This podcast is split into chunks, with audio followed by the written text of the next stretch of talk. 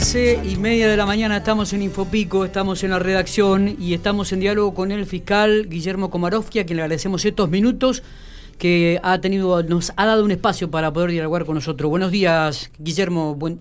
Hola. Sí, aquí ah, estamos, perfecto. Sí, sí, no. Eh, ¿Qué tal? ¿Cómo anda, Guillermo? Ah. Me imagino que cargadísimo de trabajo con todos los hechos que han ocurrido este fin de semana, ¿no?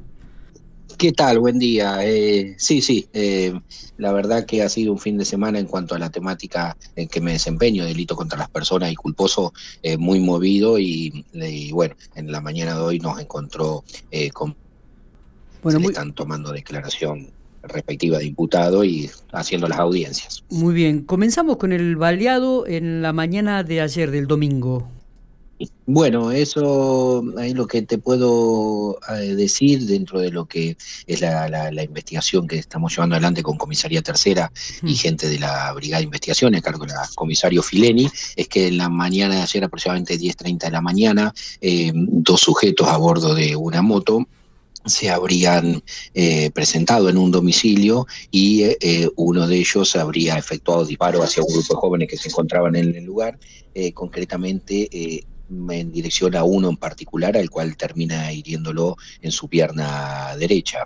Eh, posteriormente se dan a la fuga y bueno, la rápida acción policial que te decía de, gente de comisaría tercera a cargo del comisario, subcomisario Rinaldi y de la Brigada de Investigaciones permitió eh, dar con los, los, que entendemos que son los autores de, del hecho y los que están siendo indagados en la mañana de hoy. ¿Ya eh, les van a realizar la formalización en el día de hoy, sí, fiscal? Ahora, ahora, ahora, ahora en unos minutos ya está fijada la, la audiencia de formalización, han sido las dos personas indagadas. Eh, ¿Mayores de edad? Mayores de edad, masculinos, con antecedentes condenatorios ambos por delitos dolosos. Bien.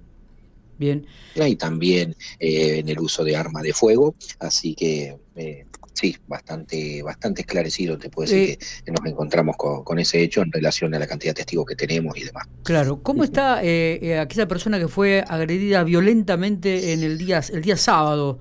y que después tuvieron que intervenirla quirúrgicamente por este por las lesiones que había recibido. Exacto. Eh, bueno, esa, esa persona evoluciona favorablemente, según lo que me informó eh, desde el médico forense, eh, desde el hospital local, evoluciona favorablemente, así que, bueno, se encuentra orientado en tiempo y a la espera de la alta médica para bueno llevar a cabo ciertos actos procesales que en la mañana de hoy ya ha indagado al imputado y se le ha dispuesto una prisión preventiva de, de seis meses. Ajá entonces, en virtud de eso he pedido ciertas medidas de prueba que eh, tenemos que esperar el alta médica para materializarlas. O sea que ya recibió prisión preventiva por seis meses quien lo agredió.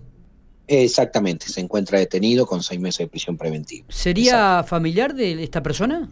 Sí, sí, sí. Eh, no te puedo establecer, no te puedo mencionar el vínculo porque estamos, eh, bueno, parte de la investigación, pero, pero lo tenemos obviamente establecido. Lo que sí te puedo decir que existe una relación eh, familiar entre víctima e imputado. Muy bien. Y por último, ¿cómo están los accidentados el día viernes y el sábado en la madrugada? Bueno, mira, eh, continúan evolucionando, eh, pero en este caso quien presentaba mayor eh, complicación desde el inicio, que sería el conductor de la motocicleta, ha manifestado cierta mejoría y quien ha desmejorado es el conductor del, del vehículo automotor.